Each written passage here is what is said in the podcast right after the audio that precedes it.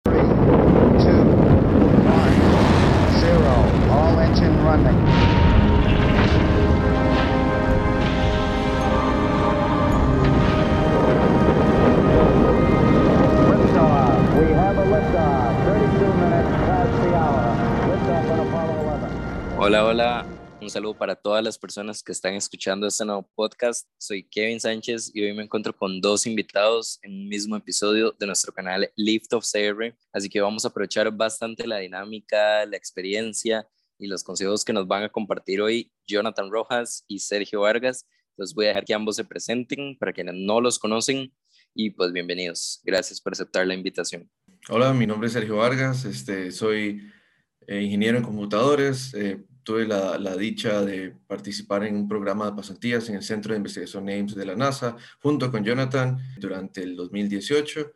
Espero que podamos aportar bastante a, a lo que es este, este podcast. So, previa, eh, mi nombre es Jonathan Rojas González, eh, ahorita tengo 25 años, soy de, soy de Puerto, aunque nací en San José. Pues no, muy, muy emocionado de, de podcast, muy interesante. Eh, para mí es una experiencia muy nueva y por supuesto también muy agradecido, ¿verdad? Con, con Kevin por, por darnos la oportunidad de, de ser parte de esto. Ok, buenísimo. Vamos a ir viendo bastantes detalles de ambos, aunque primero quisiera iniciar preguntando un poco sobre ustedes, pasatiempos que tienen, qué les apasiona del tema espacial, a qué se dedican y trabajan actualmente, qué es lo que hacen y pues ahí los vamos a ir conociendo poco a poco. Yo actualmente, bueno, soy ingeniero de software en Microsoft, eh, donde me dedico a preparar datos para entrenamiento de, eh, entrenamiento de máquinas, para Office. Bueno, lo que me apasiona del ámbito aeroespacial es que es, es una unión de esencialmente todo lo que me gusta. Podemos agarrar un poquito de software, un poquito de hardware, a pesar de que no es a lo que me dedico, pues asuntos de armar, construir, desarmar, eh, hacer pruebas, todo eso este, me encanta y pues no solo es una oportunidad de mezclarlo todo, sino haciéndolo de una manera cool, mandando, no necesariamente cos mandando cosas, simplemente cualquier asunto que tenga que ver, este, dando soporte, simplemente el hecho de que sea algo útil para alguien me hace contento. Eso es lo que me gusta del área aeroespacial. Eh, y bueno, parte de mis pasatiempos básicamente es jugar videojuegos. Tengo dos perros, entonces este, los sacamos a pasear entre mi novia y yo. Eh, y pues realmente eso es básicamente todo lo que hago. Vamos a ver, actualmente trabajo como ingeniero en Intel. Como podrán imaginarse, y para que un producto de Intel tan complejo como es un procesador, ¿verdad? Pueda salir al mercado, hay que seguir un proceso bien sumamente extenso y complejo. Yo trabajo en uno de los tantos departamentos que contribuyen a, a ese gran proceso. Básicamente el grupo se encarga de, pues, de velar por la calidad de los procesadores que se desarrollen. Eh, nosotros detectamos básicamente errores como de, de manufactura y nos encargamos también de, de buguear esos errores eh, para ver por qué suceden, ¿verdad? En la parte de hobbies me encanta pasear, andar por todo lado, eh, ya sea con mi familia o con mis amigos. Eh, me encanta la playa, por ejemplo, me encanta ir tipo ir al, a Guanacaste. Eh, de hecho, hace unos meses estuve viajando con, bastante frecuencia a, diferentes parques nacionales del país como parte de, de, un reto que había. Luego, aunque no soy mucho de ver tele, sí hay eh, algunas series que muchas veces me enganchan, ¿verdad? Y parecido a Sergio, últimamente me he agarrado la fiebre de jugar Play después de tanto tiempo que, que tenía de, de, no hacerlo. Los perros, me encantan los perros. De hecho, es algo en lo que no había pensado, pero cuando Sergio lo dijo me acordé y yo sí, no puedo dejar pasarlo. Ok, genial. Muchos se deben estar preguntando en este momento por qué ambos están en el mismo episodio. Por ahí ya nos comentó un poco Sergio, pero debemos remontarnos unos años atrás, cuando estaban en la universidad, en el momento en que se conocieron, hasta el punto de formar parte de una pasantía en NASA. Entonces, ¿qué nos pueden comentar sobre todos estos detalles de la oportunidad que surgió y todo el proceso inicial antes de comenzar aquella experiencia? Vamos a ver, pues eh, nos conocimos, ya, ya nos conocíamos antes de la pasantía, eh, éramos compañeros en varios cursos, íbamos en, al, al mismo nivel, ¿verdad? Entonces éramos compañeros en varios cursos. Como ambos estábamos finalizando ya la carrera, teníamos el requisito final, que es básicamente hacer un proyecto de graduación, ¿verdad? Pues ir a, trabajar a una empresa o, o, bueno, también puede ser en un laboratorio. Pero entonces, pues ambos estábamos en búsqueda de, de una empresa.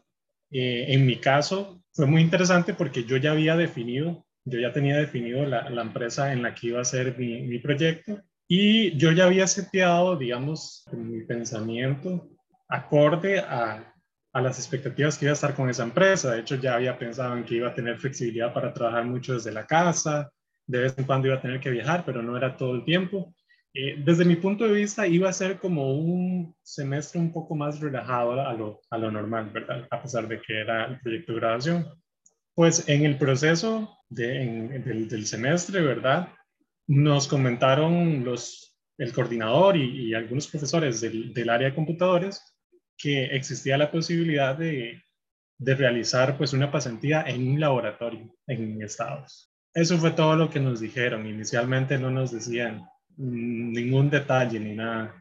Y pues a los dos nos dijeron, ¿verdad? Y, en mi caso yo dije, pues como, sí, pues no, no, hay nada que perder, ¿verdad? Intentémoslo, a ver qué, qué resulta hacer eso. Y pues ya cuando tuvimos la primera reunión, ya nos dimos cuenta de lo que era y claro, a mí casi me da algo, ¿verdad? Cuando me cuenta lo que estaba aplicando, casi, casi me echo para atrás. Yo digo, no, no, no, no, yo no estoy para, para esas cosas. Y bueno, ahí lo que siguió fue un proceso de, de selección, ¿verdad? Al final, pues quedamos nosotros dos por la parte de, de computadores, digamos, porque también fue este, una muchacha de, de la UCR, ¿verdad? Ingeniera mecánica. Y pues claro, eh, fue un, una impresión enorme para mí pasar de, de, tener en mi mente de que voy a hacer mi proyecto de graduación en una empresa tranquilo, donde iba a poder trabajar desde la casa, a pensar en que ya iba a estar incluso en otro país. Personalmente, digamos, yo no, antes no había salido anteriormente del país, no tenía ni siquiera pasaporte. Pues empezamos, tuvimos que hacer un montón de gestiones, pero sí, lo, lo principal que, que me gustaría rescatar es el gran cambio que resultó para mí, ¿verdad? Donde creí que iba a tener un semestre tranquilo, relajado, y pues pasé de eso a, a, a tener que hacer el proyecto de graduación afuera, en, en un laboratorio de la NASA, y donde íbamos a tener solamente tres meses de tiempo en comparación a los seis meses, bueno, tal vez un poquito menos, cinco meses, que se dura eh, normalmente, ¿verdad? Y pues eh, yo estaba lleno de muchísimo susto, sí, para, para, ser sincero, estaba muy asustado, pero también súper emocionado. Fue algo, um, fue algo bastante susto de, que nos, a nosotros nos tenían a oscuras, digamos, antes de, de aplicar. Y bueno, teniendo las, las reuniones, eh, proceso de selección y todo lo demás, ahí nos fuimos dando cuenta. Recuerdo específicamente que cuando estábamos haciendo la entrevista, Jonathan muy amablemente me, prestó su laptop, básicamente volver a la misma llamada donde estaba con, los, con el personal allá en Estados Unidos. Ni siquiera me unía tiempo por todos los problemas técnicos y todo lo demás. Yo pensé que ya lo había arruinado y todos esos pensamientos, ¿verdad? Que no tiene. Él tuvo la reunión primero, como les decía, entonces también hay ciertas palabras de apoyo, ¿verdad? Y todo lo demás. Y bueno, resulta que felizmente los dos fuimos aceptados. Yo recuerdo específicamente que pues yo vivía en Alajuela en ese momento, es decir, mientras estudiaba vivía en Cartago y, y los fines de semana me iba a Alajuela donde mis papás. Recuerdo bajarme del bus ese, ese día um, y donde me estaba bajando recibí una llamada Jonathan que este, ya habíamos sido este, seleccionados, ¿qué, ¿qué vamos a hacer? cuáles son los siguientes pasos y yo recuerdo los dos estar felices, nerviosos, una mezcla de todo, qué vamos a hacer, la visa, hay que ponerse en contacto con, con X y Y persona y todo lo demás, ¿verdad? Yo quisiera creer que entre los dos nos dimos ese apoyo de que de, no sabemos qué hay que hacer, pero vamos paso a paso. Este, eh, no, me da la impresión de que uno de nosotros estuvo investigando con la gente de, Estados Unidos, eh, mientras que el, el, otro estaba investigando el asunto de si, si había algún financiamiento disponible también, porque pues son, son cosas importantes que considerar eh, del lado del TEC. Este, igual, cómo haría para aplicar realmente para el trabajo final de graduación, porque no, no calzaban las fechas exactamente con el semestre acá.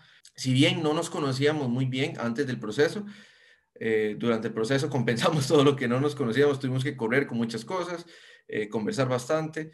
Eh, coordinar incluso hasta la compra de los boletos, de los tiquetes de avión, eh, coordinar también con estadía en, en, Estados Unidos y todo lo demás. Entonces, pues sí, eh, antes del, del, proceso, pues apenas nos conocíamos ahí, si acaso saludarse en, en los pasillos del TEC y durante esos fue un par de meses, creo yo, entre supimos que ya estábamos seleccionados hasta que realmente nos montamos en ese avión, que, este, estuvimos pues relacionando más, conversando un montón por acá. Y bueno, incluso por dicha había llegado este, la otra pasante, Mariela, antes que nosotros, entonces ella ya pudo coordinar un poco más estando allá.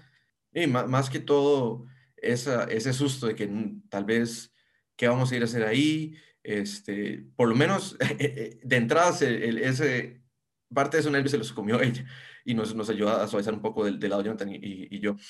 Ok, ok, genial. Y me, me, gustó bastante como lo dijo Jonathan, cómo cambia, ¿verdad? Una oportunidad así, pues todo el futuro, todo el presente de cada uno. En el caso, pues de ustedes, tal vez pasar de un proyecto de grabación ya pensado anteriormente a aprovechar una oportunidad en NASA, pues yo creo que cambia totalmente la expectativa que tenían.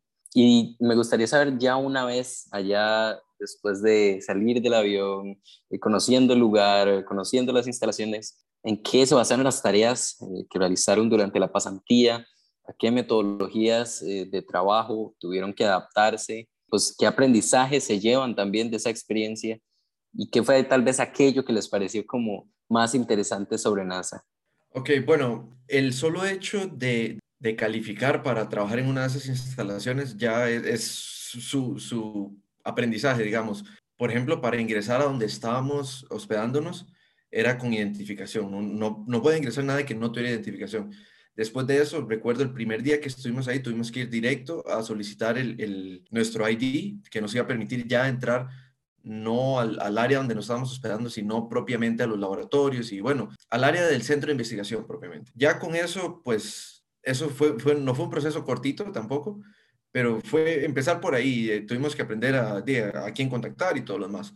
Eh, con respecto a las tareas que hacíamos, hacíamos día a día, bueno, pues el proyecto en el que estamos trabajando se llama Astroy que es esencialmente un robot que la idea es que ayude a la tripulación en la estación espacial a hacer diferentes experimentos, tareas de, de mantenimiento. Este robotcito es, es, más o menos un, un, cubo de alrededor de 30 centímetros de lado y bueno, la idea es que él pueda navegar autónomamente en la estación y además este, él se propulsa a sí mismo, es decir, como está en microgravedad, esencialmente lo que uno ve es que anda flotando por ahí el, esencialmente el hardware ya estaba terminado, el software eh, estaba también bastante avanzado, si no es que terminado. Nosotros estuvimos involucrados en las partes de eh, dos partes principalmente. Bueno, ellos tienen un, un, un, simulador que le llaman hardware in the loop. Eso quiere decir que al hardware le hacemos pensar que está en la situación real y eso quería decir que tenemos que hacerle pensar que está flotando. Tenemos que hacer eh, a, los, a los componentes, tenemos que hacerle pensar que de verdad estaba utilizando sus propios eh, propulsores para moverse alrededor de la estación espacial. Y esto resultó en ser, bueno, es un equipo que ya existía, pero no estaba funcionando correctamente. Era básicamente una grúa como el tamaño de una habitación, donde la carga, pues básicamente era este, un, uno de los modelos de Astroby, y tenía varios grados de libertad para movilizarse por todo el, el espacio que al mismo tiempo estaba um, decorado, digamos, eh, eh, era una simulación de la estación espacial porque eso también tenía, uh, se guiaba por medio de cámaras. Entonces esa era una de las, de las áreas en las que estamos trabajando y otra, este, bueno, existe un programa del de Astroy y tenía su, un, digamos, un robot equivalente anterior, una generación anterior, podríamos decir, que se llama Spheres, eh, es es bastante parecido al principio, pero simplemente no era tan avanzado. Lleva operando varios años y tenía un programa en que algún científico de alrededor del mundo podría diseñar experimentos, cargárselos al dispositivo y que se ejecuten siendo supervisado por la tripulación. Entonces, las dos áreas, las dos grandes áreas eh, que estuvimos involucrados fue en la prueba ah, del hardware utilizando este simulador, esta grúa esencialmente, eh, y por el otro lado, este, también estuvimos involucrados en parte de la mejora de este programa que, que se llamaba Guest Science, eh, donde pues se ejecutan experimentos de otras personas. Bueno, y, y, básicamente las tareas día a día, por lo menos en mi caso, tuvieron más que todo que ver con, con realizar modificaciones a la programación de, de estas instalaciones de, de simulación. Eso era ejecutado por una computadora de escritorio que tenía sus drivers, su hardware específico para eh, manipular eh, esta, esta gran máquina.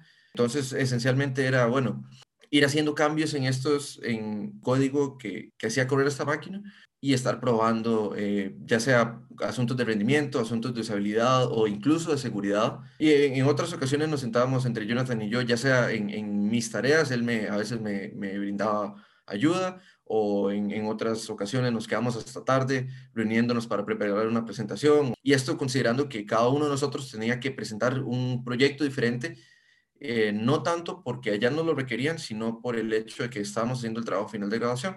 Entonces, cada quien tenía que presentar su, propio proyecto. Entonces, era mucho de eso, eh, hacer, pensar, discutir, colaborar de uno de los lados, después el día siguiente del otro de los lados. Y tal vez, pues aquí Jonathan me pueda complementar un poquito más con respecto a lo que, a lo que él vivió. Claro, totalmente de acuerdo ahí. Tal vez para, sí, para complementar con, con la parte que yo estuve más enfocado fue básicamente en la parte eh, del simulador, pues. En Astrobi tiene un simulador de software totalmente, eh, que es un software, un sistema bastante complejo, pues. Aprendí bastante de, un par de herramientas ahí que hasta el momento ni siquiera sabía que existían, eh, ROS y, y. Dos herramientas para simular muy, muy interesantes que no conocía hasta el momento. El asunto con, con, el, con el simulador es que es, era un software muy complejo y demandante en términos de, de recursos de hardware. De hecho, nosotros podíamos notar en, en, mi compu, mi compu casi colapsaba cuando, cuando ponía a correr una simulación. Es eso que, que, que suena como un avión que va despegando, así, así puramente sonaba mi, mi laptop. Y pues entonces el objetivo era desarrollar un simulador más ligero a partir de ese, de ese simulador completo, ¿verdad?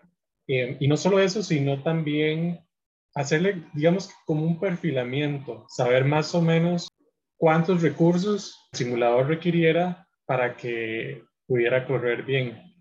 Ahora, ¿por qué queríamos un simulador más ligero? Es porque no siempre no en todas las ocasiones que se ocupa simular se ocupa tal grado de, exactitud o de confianza de la simulación, sino que hay veces que no hace falta todas esas, esa precisión, digamos, por, así decirlo.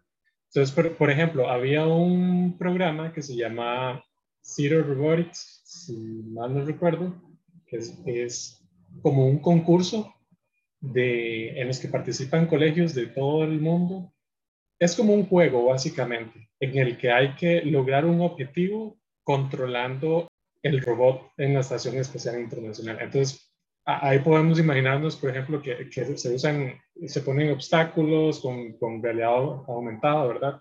Eh, y entonces uno, por ejemplo, tenía que hacer, programar el, robot para que, no se hiciera una tarea en específico o, evitar hacer los obstáculos.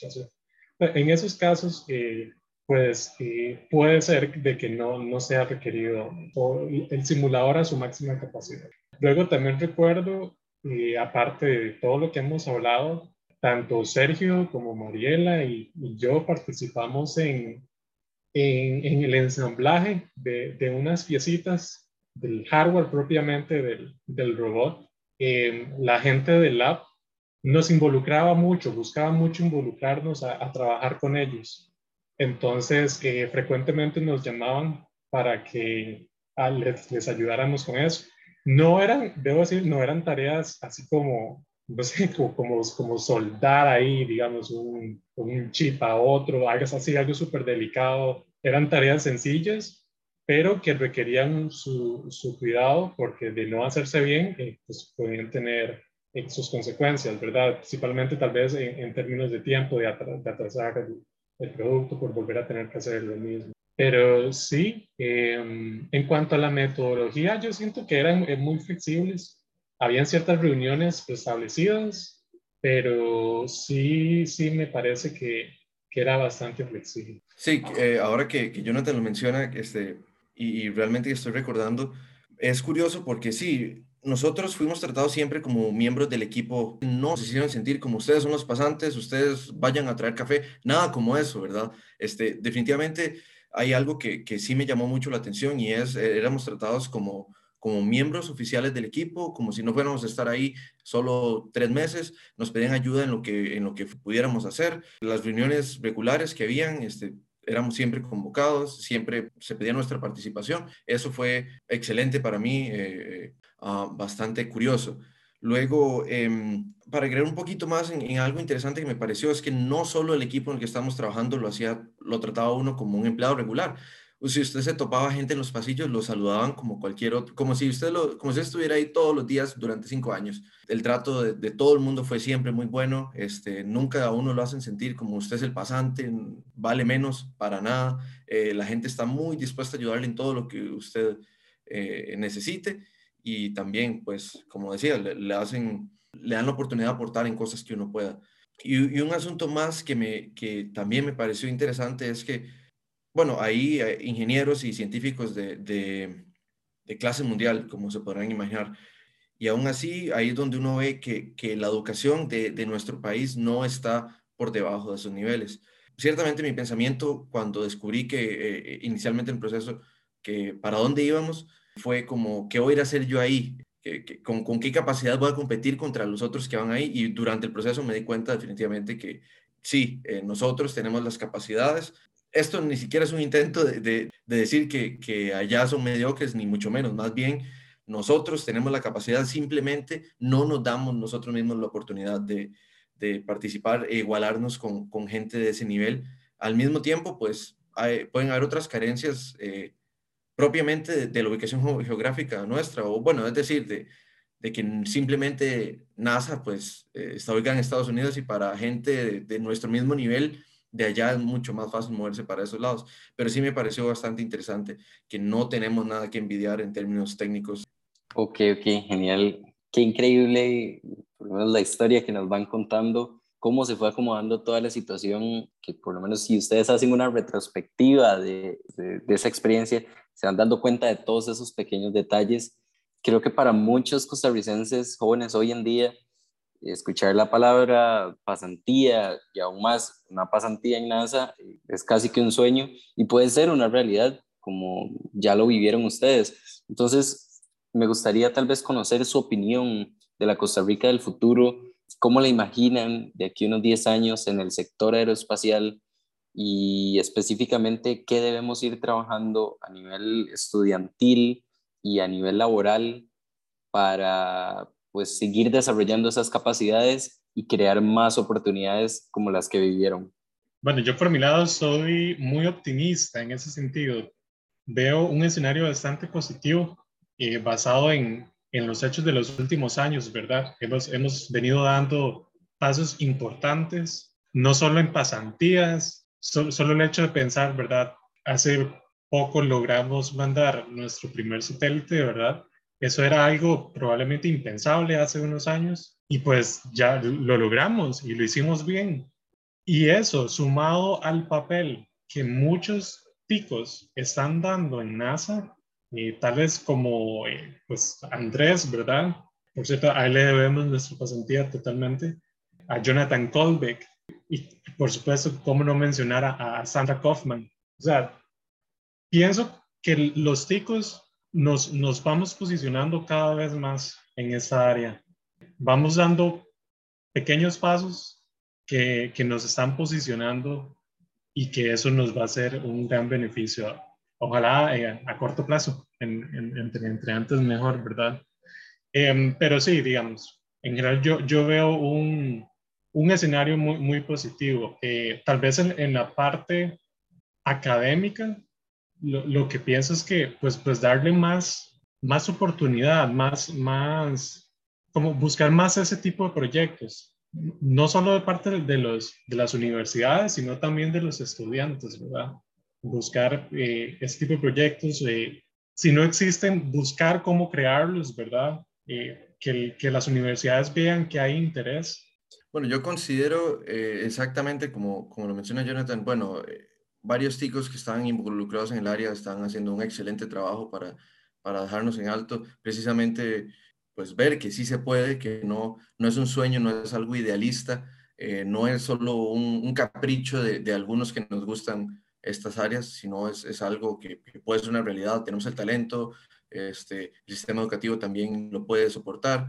Yo quisiera ser bastante positivo y, ver, bueno, primero que tuviéramos nuestra propia agencia espacial, es un, es un pequeño paso, pero nos va a funcionar bastante para irnos involucrando más, ir generando proyectos, ir haciendo masa crítica, creo que es lo que, lo que importa en este momento, para que, que se pruebe que no es, no es el sueño de pocos, sino es, es no solo una necesidad, sino también pues una realidad que, que no está tan lejos, no, no es una inversión tan grande en términos de, de recursos humanos que se debe hacer. Y bueno, a, a nivel académico es un poco complicado, yo lo veo de otra forma Tal vez yo lo veo ir adquiriendo cada quien los, las habilidades que requiere, que piensa que puede utilizar en, en ese campo. Porque bueno, eh, en el caso de cualquiera de nosotros tres podríamos decidir especializarnos en algo que nos dé más oportunidades en el área aeroespacial, pero no por querer involucrarnos en el área aeroespacial vamos a dejar, a dejar de hacer lo que nos gusta.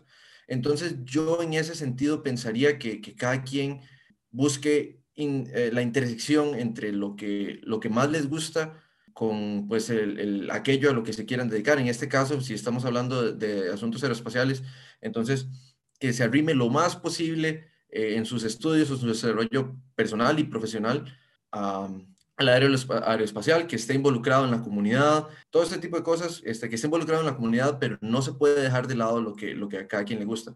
Yo creo que puedo hablar por los dos de nosotros. Este, cuando yo empecé a estudiar, yo no, no iba con la mente de que voy a dedicarme al área espacial, voy a, eh, entre mis planes está hacer una pasantía en la NASA, nada de eso era cierto, pero resulta ser que, por, bueno, también hay que dar crédito, digamos, a que es una situación extraordinaria que simplemente se dio, pero definitivamente en, yo creo que en ambos casos nosotros desarrollamos nuestras habilidades en lo que hacemos bien, en lo que nos gusta, y resultó ser que eso es algo que eh, interseca con el aeroespacial. Entonces yo buscaría aprovechar el sistema educativo de manera que me acerque lo más posible en lugar de demandar que me, que me meta de una vez en ese campo. Sería lo ideal, pero me da la impresión a mí de que es un sistema muy complejo, este, no es tan flexible como para hacer estos movimientos, para empezar a producir ingenieros 100% listos para ingresar a esta área, no solo ingenieros, güey, de, de todo tipo de disciplinas, 100% listos para ingresar al mercado en esto, sino también va a depender de cada uno de nosotros cómo queramos desarrollar nuestras áreas y, pues involucrarse creo que sería lo más importante. Claro, claro. Creo que esos son de los aspectos más importantes en los que pues debemos ir enfocándonos para que todo salga de la mejor manera. Y ya tal vez para ir cerrando lo que es la entrevista del día de hoy, dentro de todo ese camino que han recorrido, ¿cuáles serían los consejos más importantes para motivarnos a seguir luchando por nuestros sueños que nos pueden ayudar a nosotros eh, si queremos dedicarnos a esta área o a cualquiera en general, como ustedes lo han dicho. Entonces, ¿cuál sería básicamente su mensaje final del día de hoy? Bueno, como hemos venido conversando, yo pensaría que lo crucial, y, nuevamente, no, no necesariamente para el, para el ámbito espacial, yo diría que no hay que asumir de una vez que unos menos que otros en, países del primer mundo. Aquí, pues, dado que usted tenga la suficiente dedicación, que pues le ponga los estudios, incluso no solo los estudios, realmente a lo que, a lo que, a aquello que sea su sueño o su, su objetivo, si le pone empeño, lo más probable es que se pueda lograr de alguna u otra forma. A mí me gusta pensar también, como nos sucedió a nosotros, al inicio muchas cosas eran desconocidas, no sabíamos muchas cosas que iban a suceder. Conforme fue pasando el tiempo, algunas piezas fueron cayendo en su lugar. Pues claro, uno tiene que hacer cosas, uno no puede solo sentarse y esperar a que las cosas sucedan, pero si uno va encaminado, si uno va este, tomando ciertas decisiones, pues las cosas van a ir saliendo, van a ir sucediendo. Y más que todo, yo quisiera creer que sea cual sea el camino que uno tome, el fracaso solo es fracaso si usted no aprende algo de ello ciertamente a nosotros, me gustaría creer que a nosotros nos fue muy bien en nuestra pasantía, pero al mismo tiempo no podemos decir que todo fue perfecto. Algunas cosas, eh, fallamos en algunas cosas, este, tanto Jonathan como yo, incluso Mariela, pues no, no podemos decir que fue algo 100% perfecto, pero definitivamente pues aprendimos durante la pasantía y ya finalizando, dando, viendo atrás. Entonces, para mí lo más importante sería esencialmente pues aprender de todo, sea lo que sea. Y ojalá este conocimiento que uno, que uno aprende, incluso los fracasos, pues irlo orientando a lo que uno le gusta. Porque nada hace usted si se involucra al, al, campo que, que, usted quiera sin, sin disfrutarlo. Es decir, desde mi punto de vista, eso no es, no es vida. Entonces yo recomendaría pues sí, ponerle a exactamente a lo que a uno le gusta, primero encontrar eh, eso y después empezar a apuntar más alto. Si algo se van a llevar de aquí es que busquen siempre salir de la zona de confort.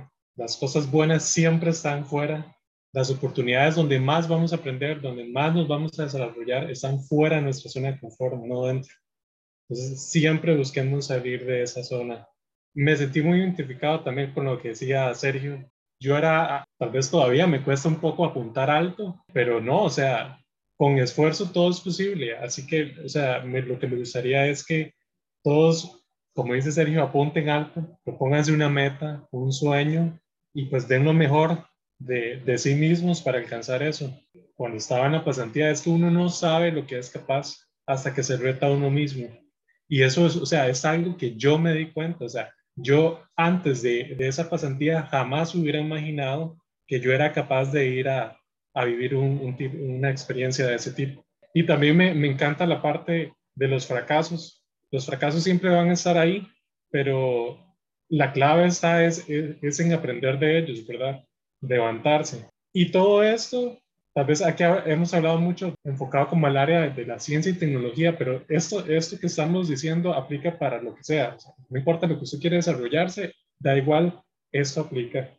Que sean valientes y que salgan de su, de su zona de confort.